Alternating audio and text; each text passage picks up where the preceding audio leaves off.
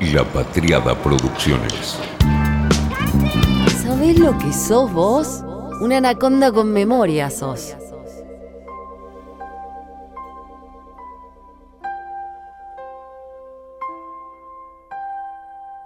Buen día. La verdad que no. No sé si va a poder hablar.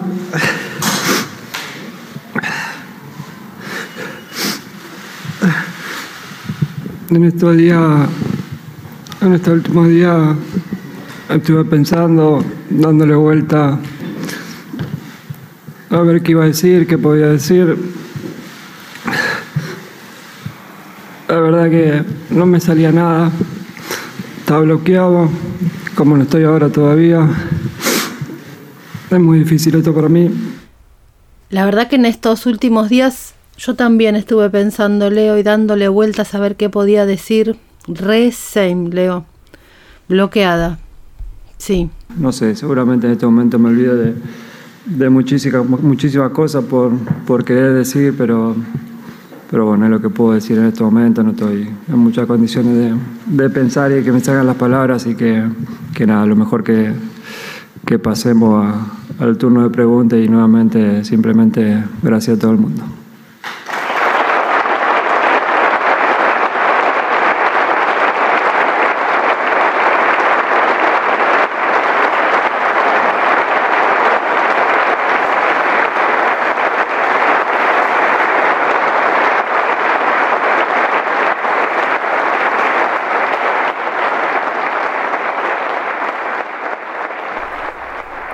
En ese rato que duró la conferencia de prensa, desde las 7 de la mañana del domingo hasta las 11 más o menos, leí de todo. Todo tipo de análisis.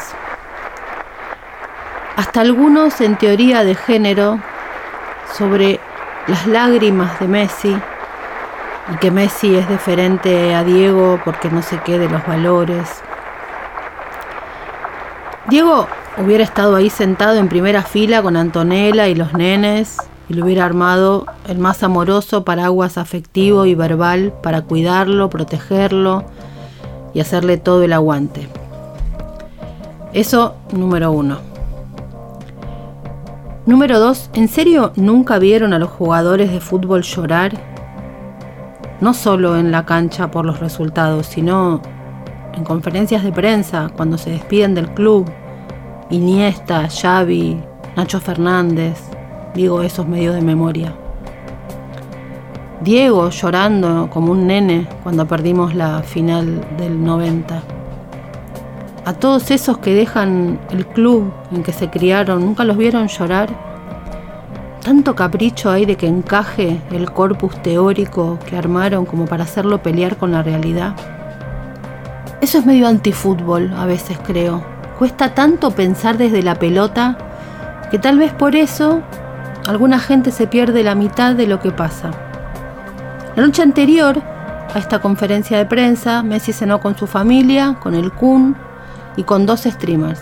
No con empresarios, no con periodistas, en shorts, en patas y con dos streamers. Eso por si a alguien le quedan dudas de a dónde están migrando las audiencias mayoritarias. De hecho, en el Anaconda número 20 hablamos del fenómeno gamer y de la migración de audiencias de ese fenómeno que estábamos viviendo en la actualidad. A algunos les pareció una participación oportuna, interesante, les gustó. Otros con sutileza, pero medio que miraron como que estaba exagerando. Bueno, en la previa de la conferencia de prensa de Messi la noche anterior, ese gamer, Ibai Llanos, junto con otro, Coscu, un argentino, termina cenando con Messi en su casa, llevado por el Kun Agüero, papá, y lo cuenta genial él mismo así. Pues os voy a explicar lo que sucedió en el día de ayer, el Kun Agüero es una persona espectacular. Eh, vamos a cenar un día con el Kun y en mitad de la cena resulta que, bueno, pues Messi le llama al Kun Agüero. Puso la videollamada con Messi, entonces hubo una noche hace tres o cuatro días que nosotros hablamos con Messi por videollamada. Yo sé que Messi me conocía, pero yo a Messi nunca le he molestado. Nunca le he dicho al Kun que venga a cenar. O sea, vosotros sabéis la vergüenza que a mí me da decirle cualquier tipo de cosa. Y si Dios decide que le tengo que conocer, le conozco. Y al día siguiente, el Kun eh, nos dijo de ir a cenar. Estoy yo, gente, a la tarde, la típica tarde de esta que dices, joder, qué pereza. Estaba tumbado en el sofá viendo béisbol de los Juegos Olímpicos. Viene a casa con el coche, el Kun, nos montamos y tal. El tío conduciendo tal y cual. Y digo, joder, tío, está tomado por culo, macho. Pero bueno, si Messi hubiese renovado con el Barça, a lo mejor sí que me puedo imaginar que el Kun me puede gastar una broma o puede ser una sorpresa el que, el que de repente conozca a Messi. ¿Cómo coño voy a conocer a Messi y me va a hacer una broma? Si es la persona más buscada del mundo. O sea, es la persona con la que todo el mundo quiere estar. Llegamos a un sitio, digo, ¿qué, pero, ¿qué pasa aquí, coño? Estaba con el móvil, tres, cuatro paparazzis y digo, pero, ¿esto qué coño? Digo, ¿qué coño está pasando aquí? Digo, claro, estoy entendiendo todo. El Kun nos ha traído a su casa, la prensa lo sabe, el pueblo lo sabe y han venido a preguntarle que a ver qué coño piensa de lo de Messi. Yo, qué liada, que ya que estoy como un día más, estoy ahí con el, con, el brazo puesto como si fuese tu padre que está tomando el sol con el brazo, es que yo no sabía dónde iba. Yo para mí estaba yendo a un restaurante a cenar. Entonces, pues nada, entramos para adentro y sale un tipo de seguridad y cuando estamos subiendo con el coche para aparcar, dice, me, me dice el Kun, este es el mejor restaurante de Barcelona. Hoy me pongo hasta el puto culo. Joder, es que parece el típico restaurante privado, de esto que yo creo que no sale ni Google. Digo, esto debe ser que deben conocer los futbolistas el sitio, estar guiñano, desnudo, con un taparrabos que me va a cocinar todo. Y de repente estaba la madre del Kun y me dice la, madre del Kun, Ibai, disfruta, esto solo pasa una vez en la vida. Y yo digo, madre de Dios, me voy a poner hasta el puto culo. Digo, no me lo puedo creer. Obviamente un restaurante puede ser muy bueno, pero que te pase una vez en la vida. Yo digo, ¿qué croquetas tienen que poner aquí? Yo estaba en la casa de Messi sin que era la casa de Messi, porque yo lo que veo es un jardín y un árbol, gente. Bajo dos escaleras y veo a Messi con una camiseta de Batman, descalzo y con los pantalones de los Chicago Bulls. Y yo, espérate un segundo, me está dando un infarto. Cuesta tanto pensar desde la pelota que se pierden la mejor novela del mundo que es el fútbol. Tiene amor, héroes, villanos, llanto, alegría, vértigo, intriga, suspenso, todo tiene. Cuesta tanto pensar desde la pelota que en ese distanciamiento con la realidad, hasta la política, se pierden a veces.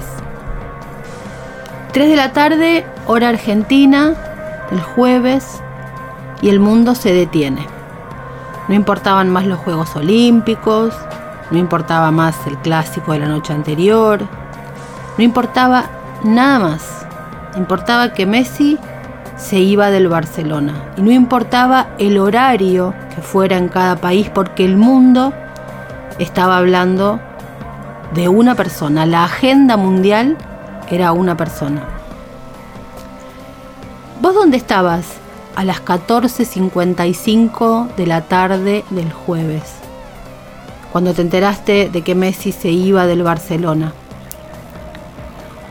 Esa me parece que va a ser una de las preguntas que va a circular, como dónde estabas cuando cayeron las torres, dónde estabas cuando se murió Diego. Yo estaba en San Juan, con Guzmán, en verso te lo digo. Estaba en San Juan con Guzmán sin señal. Así que me enteré un poco después, cuando volvimos a tener señal en los teléfonos. Veníamos en una combi. ¡Wow! Obviamente nadie más en esa combi habló de Guzmán y todos pasamos a hablar de Messi. Veníamos de cuatro días de agenda de mega minoría a cielo abierto. Así que irme me vino bárbaro.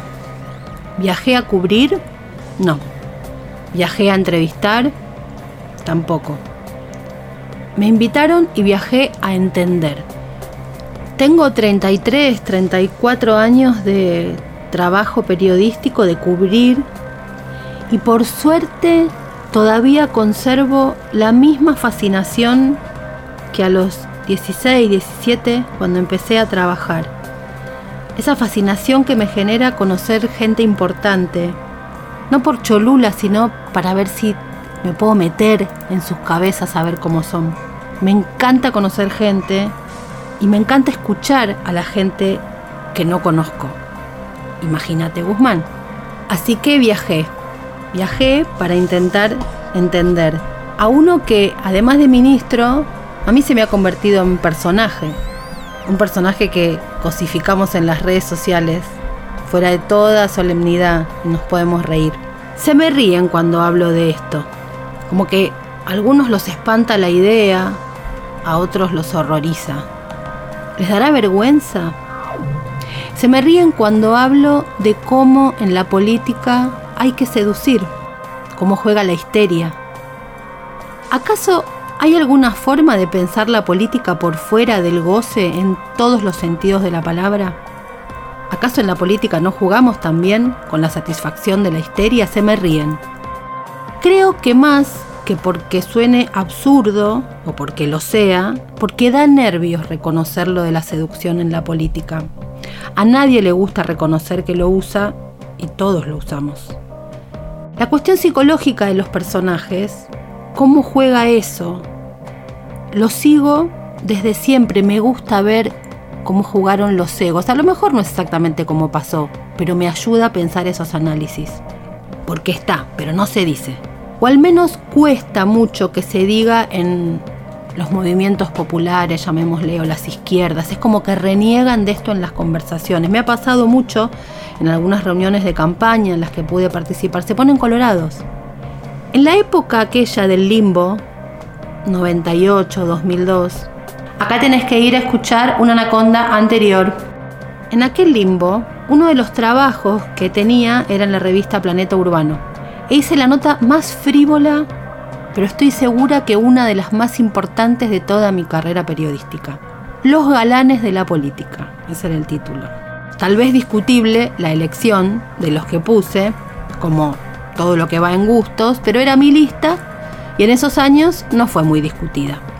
Estaban, piensen en esa época, los que estaban en el top de la política de ese momento, Alberto Cohen, Aníbal Ibarra, Chacho Álvarez, Federico Storani, Darío Lo Pérfido, sí chicas, era lindo en ese momento, y Felipe Solá. Me acuerdo que primero se negaron todos cuando les contaba que quería hacer una nota sobre eso. Arranqué todos los pedidos de entrevista con un no. Pero empezó a pasar que al rato los jefes de prensa me preguntaban quiénes más iban a estar en esa nota. Y los conseguí a todos los que quise. Más vale, porque a quién no le gusta gustar y quien necesita convencer para seguir adelante, ¿cómo va a renegar de que le gusta gustar? Así que bien por ellos que me dijeron que sí. Balbuceaban cada vez que les tocaba hablar en la nota del efecto que provocaban. Buscan frases como me divierte, pero no me lo creo, escribí. O una buena imagen sin contenido es algo efímero no terminan de asumir públicamente que se sienten atractivos y que les gusta que se los digan. Storani reconoció que una alumna que no estaba inscripta en su curso iba siempre y le dejaba notitas. Ibarra, que las chicas le gritaban cosas. Los únicos que recogieron el guante fueron Lo Pérfido y Solá. Sí, lo pérfido hoy es lo peor que hay, pero les juro que en ese momento era divertido y lindo. Me siento lindo porque antes de la política también me iba muy bien con las mujeres, dijo muy seguro lo pérfido. Fue la nota en su oficina en el Palacio Comunal, ahí enfrente de Plaza de Mayo, una oficina preciosa. Pero el campeón fue sola. Dijo, no soy un sexy de la política, soy un sexy a secas. Aplauso, Felipe. Ahora hay otros lindos, muchos, para todos los gustos. Hemos hecho listas en las redes sociales, la verdad que nos reímos mucho. Y entre ellos está Guzmán. No es mi estilo de tipo, así que mejor me venía ese viaje porque podía agudizar más el ojo, porque iba a poder observar al personaje público en acción y ver qué había ahí sin ese problema que puede generar mirar a alguien que a uno le gusta. Siempre me llamó la atención Guzmán. Era alguien que siempre aparecía, su palabra, en situaciones importantes de la Argentina antes de siquiera aparecer su nombre como ministro. La negociación con los buitres allá por la época de Cristina, la deuda, Stiglitz. ¿Quién es ese? Pero como estaba lejos del país en términos geográficos y de la política en términos orgánicos, quedaba ahí. Cuando le escuché la voz, el tono, tuve que prestar atención porque si no, no lo escuchaba. Y eso es lo que hay que hacer. A mí no me sale. Siempre termino gritando cuando discuto. Pero hay que bajar la voz para que el que grita se vea obligado a acercarse si quiere oír y seguir peleando. A Guzmán le sale. Encima no se pelea con los medios, le buscan roña y no les sale, porque él no les sale. Guzmán en San Juan, te lo digo en verso, explicó lo que es el fenómeno de la inflación y cuando lo dijo, sabía, yo digo que lo sabía, él no sé, que se lo iban a tergiversar. Él dijo esto. La inflación es un problema que no es una responsabilidad solamente del Estado, hay una responsabilidad colectiva. Ese ejercicio de coordinación del que estamos hablando es un ejercicio colectivo y poder resolverlo de una forma virtuosa requiere de responsabilidad colectiva. Y por eso nosotros desde el Estado propiciamos un rol coordinador, pero un rol coordinador de un proceso colectivo.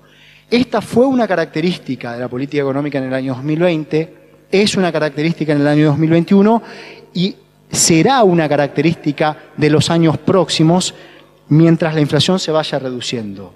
Si los niveles de inflación fuesen muy bajos, de un dígito y bajos, esto no sería necesario, porque no habría esta necesidad de decir 10 o 20. En países que tienen inflación baja, este fenómeno de mala coordinación no se da. El mercado por sí mismo resuelve el problema de la coordinación. Pero en un ambiente inflacionario en donde puede haber equilibrios múltiples, ahí sí que es necesario. Y esta es una característica que va a estar presente en la Argentina por años. El rol del Estado, al menos durante nuestro gobierno, el rol del Estado para favorecer una coordinación más virtuosa. Y lo que dijeron de lo que dijo fue, Guzmán se desmarca de la inflación alta. Dice que la responsabilidad es colectiva. Bueno, ya sabemos que no dijo eso, pero le hicieron decir eso. En fin, pero él no les sale. Así que a los medios esto no les sale. Así que a las 14.55 yo estaba en una fábrica de aceite de oliva. Porque resulta que Guzmán se armó una rutina. Sale a explicar la economía. Pide la pelota y sale. Como explicó Marcelo Falac en letra P, el titular del Palacio de Hacienda salió a la cancha en los últimos días para bancar los trapos en clave más política que técnica. El hombre juega ese partido de visitante, pero la necesidad aprieta. Efectivamente, pide la pelota y sale. En campaña, el ministro de Economía. Es raro si uno se olvida los últimos años. Por suerte, no es una sorpresa, hay dos ministros de Economía que lo hicieron desde el día uno. Pero no deja de ser agradable, aunque no sea excepcional, que el que se supone es el malo del gabinete salga y pueda jugar el partido de la explicación. Así que yo fui a ver. Me invitaron a ver, a ver ese ministro que me daba curiosidad. No me lo preguntó jamás, pero en el fondo de mi corazón yo sé que a él también le daba curiosidad. ¿Quién es? La desubicada esta que me encaja un número, el 9, que lo instala y encima se mete como marca. Y encima lo cosificamos. Arrancó como un chiste y terminó como marca, lo del 9, digo. Entre nos, en el ministerio, varios le dicen el 9. Anaconda Influencer. Lo del 9 es un juego y lo de la cosificación también es un juego. Nos reímos. El voto paja es un chiste, pero al mismo tiempo es una determinante decisión política, que es tocar la fibra que no es racional. Jugamos a escurrirnos de lo solemne, a trabajar con las emociones. ¿Por qué todos atrás y Guzmán de nueve? Porque la canción no puede ser más precisa que lo que estábamos viviendo cuando asumió. Nos salía todo mal. Era tierra arrasada. Solo nos quedaba un pelotazo y que alguien pudiera hacer un gol allá adelante. Pero ¿por qué todos atrás y Guzmán de nueve? Te garúa finito, se te va la novia, se te enmierdan los planes, ni una canción te sale. Te queda nada, vacío el cargador de ilusiones. Ni un gol vas a poder meter. En la lona. Te queda una sola. Defender. Apretar los dientes y tirar un pelotazo al área. Te enroscas a cuatro manos. Partido chivo el que jugamos. Todos atrás. Y que el 9 haga algo. Algo allá arriba. Que nos pueda sacar de esta pesadilla de deuda. Allá arriba. Todos atrás y Guzmán de 9. Todos atrás y Guzmán de 9. Así que con todo eso en la cabeza, viajé. Me subí a un avión de siete plazas, esos chiquititos. Sentate acá. No me lo dijo así, yo lo digo mandona, él lo dijo suave. Enfrente, uno era 40 sin teléfono, porque no se puede usar teléfono en el avión, además no hay señal. Había que hablar. Un a favor que yo tenía era que como no sé nada de los temas técnicos de ese ministerio, cuando voy al banco tengo que endosar un cheque, sudo frío, imagínate Guzmán. Digo que a favor tenía eso, porque no entiendo nada, así que solo podía hablar de lo que me interesara a mí, pensaba yo. Y no intentar algo que veo que le pasa muchas veces en algunos medios, y es que muchos periodistas intentan impresionarlo en lugar de conversar. Yo pensaba todo eso mientras me acomodaba el cinturón para ver, bueno, qué pregunta inteligente le puedo hacer.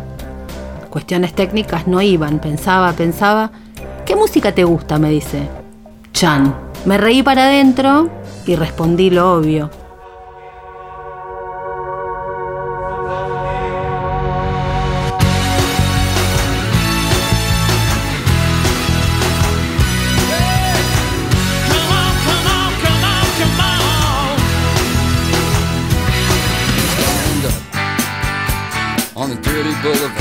Going out to the dirty boulevard.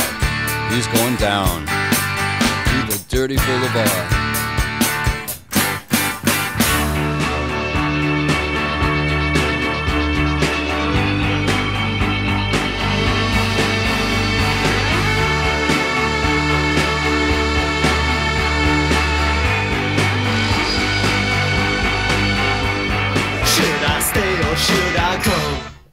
Y rock nacional, obvio. Mi San Martín, Rosas Perón, es Charlie, Cerati, Fito y Divididos. Y los redondos, ¿no?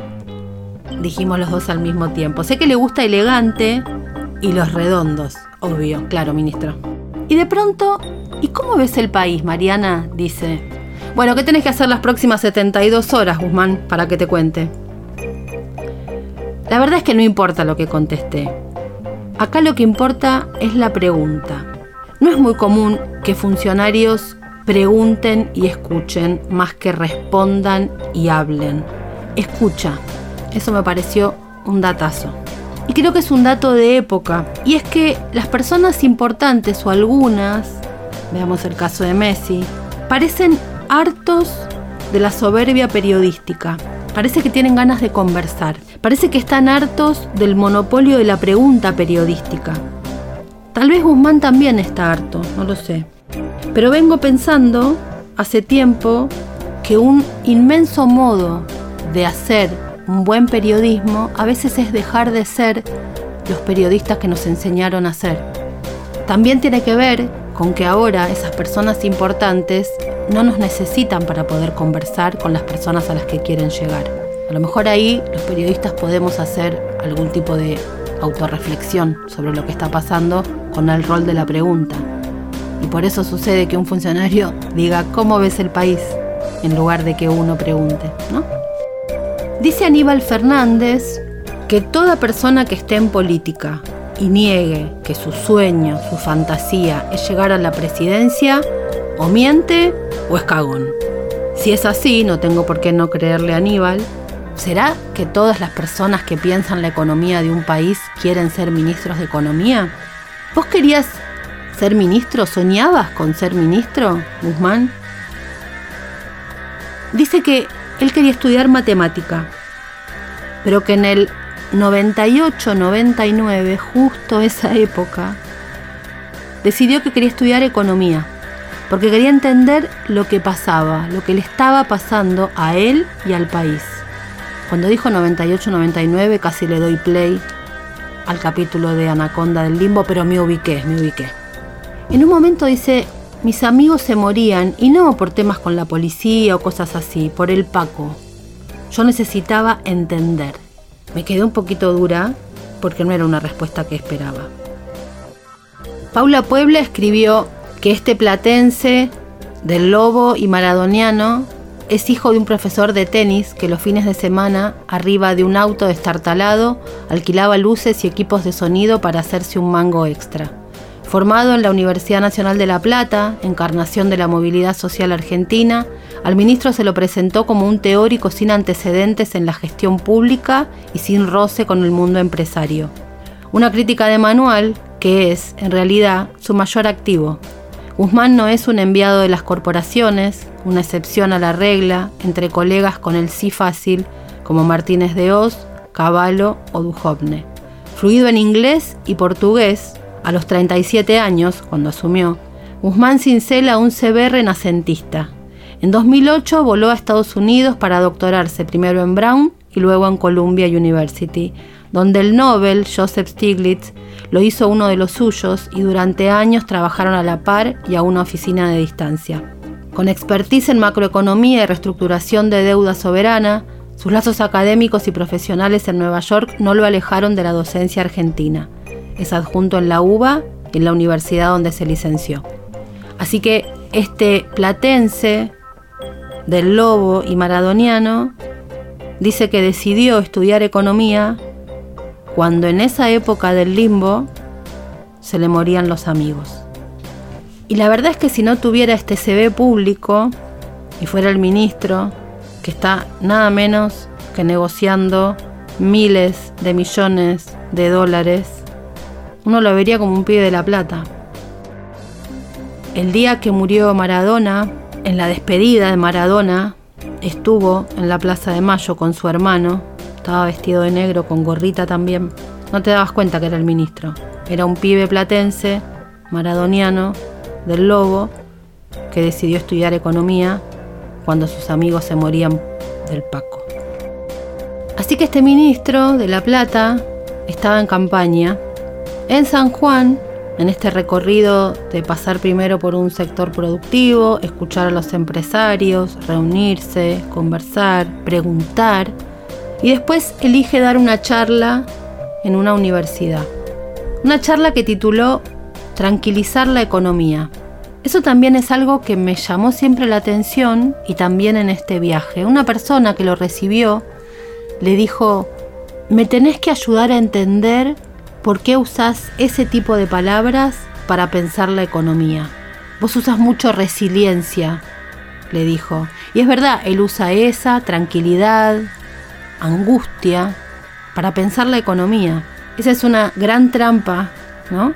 Que nos ha dejado el neoliberalismo a todos. Esto de que haya palabras de la vida cotidiana que supuestamente no mariden correctamente con la economía. Hay una idea de que la economía son las finanzas. Alfredo Zayat siempre dice que la gran trampa neoliberal fue que le sacaron a la carrera de economía el título de economía política. Y es verdad, eso nos impide ver todo lo que hay detrás de las bambalinas de las finanzas. De hecho, hay un rasgo que me parece súper interesante en esta idea de Guzmán saliendo a explicar la economía. La comunicación actualmente va al ritmo de Rápidos y Furiosos 9. Cuando Guzmán habla, parece pelear contra ese vértigo. Es desigual esa pelea, pero puede ser, lo es, en más ocasiones de las que se suele pensar, eficaz. Cuando dos pelean, la imposición de la palabra a priori puede pensarse que gana la que grita más fuerte, pero a veces logra llamar la atención el que no levanta la voz. Por una razón muy simple, lo que decíamos antes, obliga al otro a acercarse para poder oír. Lo que a esto le viene encadenado es la pelea de fondo, esta de la economía para que vuelva a ser economía política, es decir, que se entienda. Eso implica ir contra el modo dominante. Los poderes deben garantizarse muchos triunfos y el fundamental es que no se entienda, porque si las sociedades entienden lo que pasa, pasan a conocer al poder. Es decir, que hablar claro o difícil no es una disputa semántica, es la batalla de los bastardos. Uno quiere que se entienda lo que está pasando y los otros pelean denodadamente para que no se entienda jamás de qué se habla cuando hablan de economía. Así que Guzmán se fue a San Juan a explicar. Y una de las cosas que explicó fue la deuda. Eso para lo que le pedimos que vaya de nueve a ver si le llega un pelotazo mientras nosotros defendemos. Tener deudas que se puedan sostener. Asegurar que las deudas son sostenibles. Estas cosas hay que discutirlas. Hay que discutirlas obviamente con mucho respeto y con un lenguaje que busque ser constructivo, pero también con claridad. Lo que pasó entre el año 2015 y el año 2019 deberemos hacer todo lo que podamos para que nunca más vuelva a ocurrir, porque eso daña muchísimo a el presente y al futuro de nuestra gente. Ya he dado esta charla en otras universidades del país y no venía presentando este gráfico, pero encuentro oportuno hacerlo por lo que gente que participó de este proceso está transmitiendo, confundiendo o buscando confundir, no creo que efectivamente la gente se confunda, pero buscando confundir a nuestro pueblo.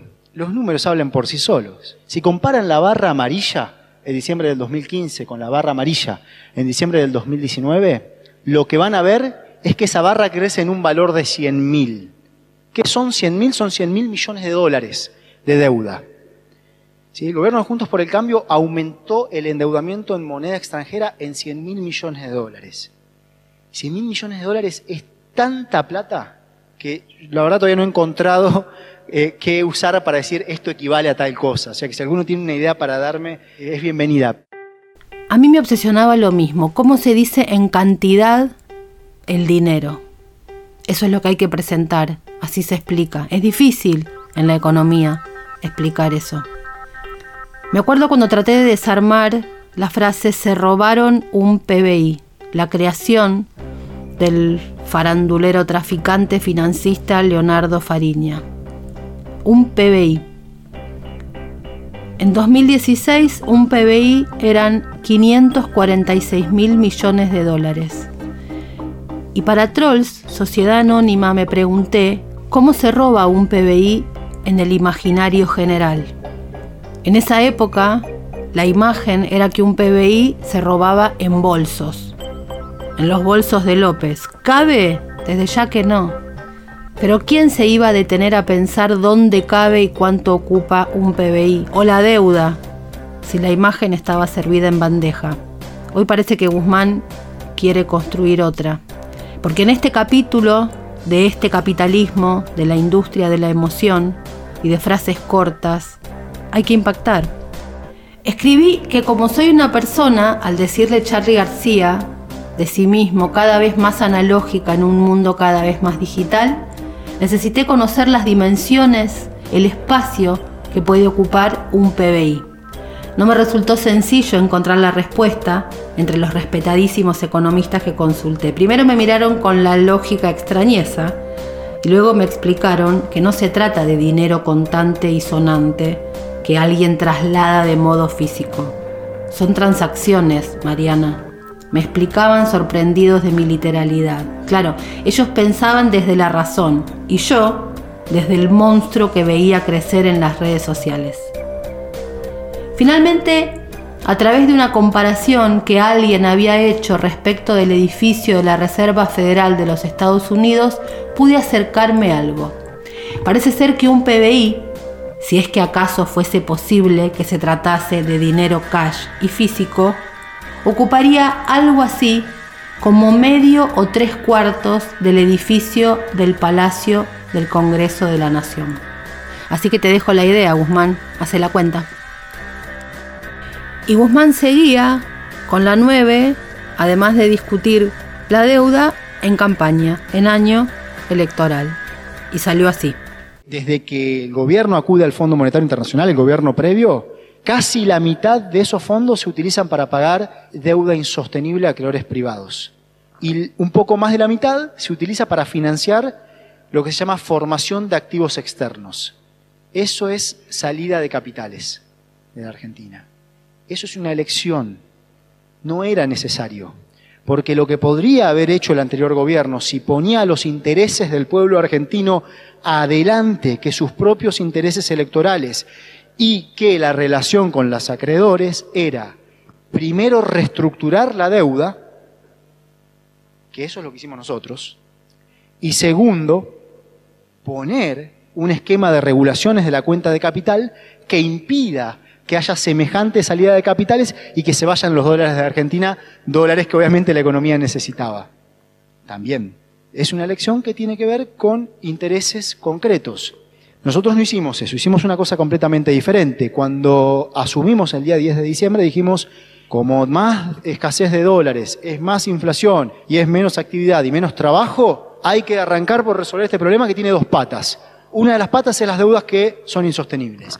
La otra es ir generando más capacidad productiva, cambiar el modelo que terminó favoreciendo a la especulación financiera por un modelo que favorezca el desarrollo productivo. Lo que implica es un ahorro para Argentina de 37.700 millones de dólares en un periodo de 10 años.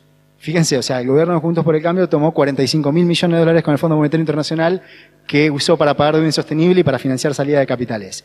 El gobierno del Frente de Todos le genera a la República Argentina un ahorro de 37 mil 700 millones de dólares en un periodo de 10 años. Y esto lo digo de vuelta porque me parece que es muy importante que lo tengamos claro para tener en cuenta cuál es el camino que cuida a nuestra Argentina. Estoy leyendo un libro que se llama The Twittering Machine, la máquina de trinar, de un autor que se llama Richard Seymour. Muchas de las cosas que aparecen ahí no me llaman la atención, probablemente porque como vengo hace tanto tiempo obsesionada con ese universo, quizá me resuenan, me suenan muy familiares. Pero hay algo del libro que me parece absolutamente distinto y muy pertinente para marcar. Dice Seymour que la digitalización del capitalismo actual desbarata viejas jerarquías. Dice que ha cambiado las configuraciones de la indignación pública, que la industria social, o sea, la de las redes sociales, no ha destruido el poder de la antigua autoridad escrita, sino que le ha agregado una síntesis única de vigilancia barrial un canal de infoentretenimiento y una bolsa de valores activos las 24 horas. Y dice, combina el efecto del panóptico con el clima de colmena, la provocación, la transitoriedad y dice esto, la volatilidad de los mercados financieros. Me pareció atinadísimo que el autor para pensar el modo en que está dominando la comunicación actual pusiera algo de un clima que nosotros no terminamos de comprender, pero que hemos visto funcionar, que es esto de lo que se habla siempre de la volatilidad. Cuando comentamos esto, dice, ¿vos conocés Wall Street? Obviamente que no, que no conozco a Guzmán Wall Street. Y dice, es un ambiente donde lo que más reina es la profunda hostilidad. Pareciera que los mundos actuales, los mundos de la comunicación actuales, me quedé pensando yo, no tienen tanto la bandera de ese mundo financiero, con esos comportamientos hostiles que nos mostraban heroicos. Hollywood nos los mostraba heroicos, y si Hollywood nos muestra algo, es porque esa es la cultura dominante. ¿Quién no se acuerda de Richard Gere en Mujer Bonita, que era bandera, bandera de lo que Hollywood entendía que era la bandera de la cultura dominante, Wall Street. Él lo que hacía era desarmar empresas y venderlas por separado. Julia Roberts se lo marca. O en secretaria ejecutiva. ¿Se acuerdan? Yo me acuerdo como si fuera hoy mismo. Catherine Parker, Sigourney Weaver, diciendo que ella trabaja en Merger and Acquisitions. estaba de moda eso. O Michael Douglas, que aparecía con la camisa bicolor, la del cuellito blanco, la de los Golden Boys de Wall Street. Ya DiCaprio nos mostraba el reverso. El logo de Wall Street era la decadencia. Y a partir de 2008, los héroes ya no serían los de Wall Street. Esa hostilidad había pasado de moda. Quedaban bien los que le hacían pito catalán a todo eso y nos mostraban el revés de la trama, como La Gran Apuesta de Big Short, esa película de Adam McKay en la que trabajan Christian Bale, Steven Carell, Ryan Gosling, Brad Pitt. Acá la vimos 2016, si no me equivoco. Wall Street había pasado de moda, pero se ve que la hostilidad había cambiado de lugar, se había trasladado a California. Si Hollywood toca la campana temática, más vale que la política preste atención, porque hacia allá van los aires. Todavía falta la película de Silicon Valley. Las finanzas dejaron de estar de moda, pero la hostilidad y la indignación no. Se vino otra. ¿Cuál otra? Estamos intentando descifrarla. Lo que sigue es un audio que no tiene ni por broma el sonido de Hollywood. Pero es tan auténtico que vale la pena porque ¿y si la que viene viene por ahí? Fuimos con parte del equipo, parte de aquí, del equipo presente, a Lugano, a Ciudad Oculta, en la Ciudad de Buenos Aires, a dialogar con las vecinas y los vecinos. Hay una riqueza de conocimiento sobre esas realidades que es muy difícil ver y transmitir si no hay un involucramiento directo en esas realidades. Un vecino del barrio, Pitu, Pitu Salvatierra, nos contaba la siguiente anécdota. Y te la voy a contar porque tiene un elemento que puede resultar invisible a los ojos de quien piense de forma técnica estos problemas y así como ese elemento hay múltiples elementos que deben ser abordados para transformar esas realidades y poder hacer uso de todo el talento que allí existe. Pitu decía, en el año 2001 yo fui preso, salgo en el año 2008, empiezo a buscar trabajo, no consigo trabajo. Finalmente me llaman de un lugar para limpiar baños y está todo bien, voy a conseguir ese trabajo me piden certificado de antecedentes penales. Lo trata de tirar para adelante y no llevarlo. Eventualmente lo tiene que llevar. Salta que había estado preso. Le niegan el trabajo. Pitu cuenta que eh, sale, se compra una botella de Coca-Cola, se la toma, la rompe, se sube un micro y sale con la, el, escondido, la Coca-Cola rota, la botella rota con un vidrio, a ver a qué, él lo dice así, mujer distraída en un auto encuentra para robarle. La primera parada no ve a nadie, la segunda parada no ve a nadie y cuando está en eso suena el teléfono y alguien de la comunidad le ofrece eh, trabajar en la construcción de unas viviendas que se había hecho. decía, Pocho, Pocho me salvó la vida. Ahora, más allá que esa anécdota, vos fíjate esta cuestión, ¿sí? La realidad de alguien que no solamente es castigado, que cumple esa condena, sino que después queda con un estigma muy difícil y esa cosa que es tan difícil de, ver. Y así como esa anécdota, hay un montón de cosas que solo se pueden entender de una forma amplia, de una forma firme a la hora de diseñar políticas públicas, si hay un involucramiento directo con ese sector, con los movimientos sociales jugando un rol, no para la contención solamente, sino para la transformación.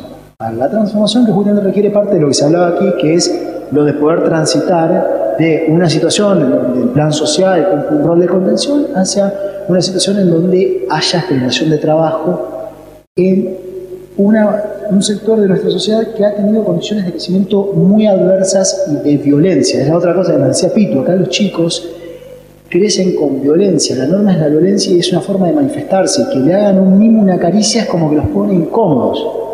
Y esas son las realidades que tenemos que transformar y que necesitamos transformar para tener, para construir la economía y la sociedad tranquila, con oportunidades y con esperanza que necesitamos. Fue una realización de La Patriada Producciones.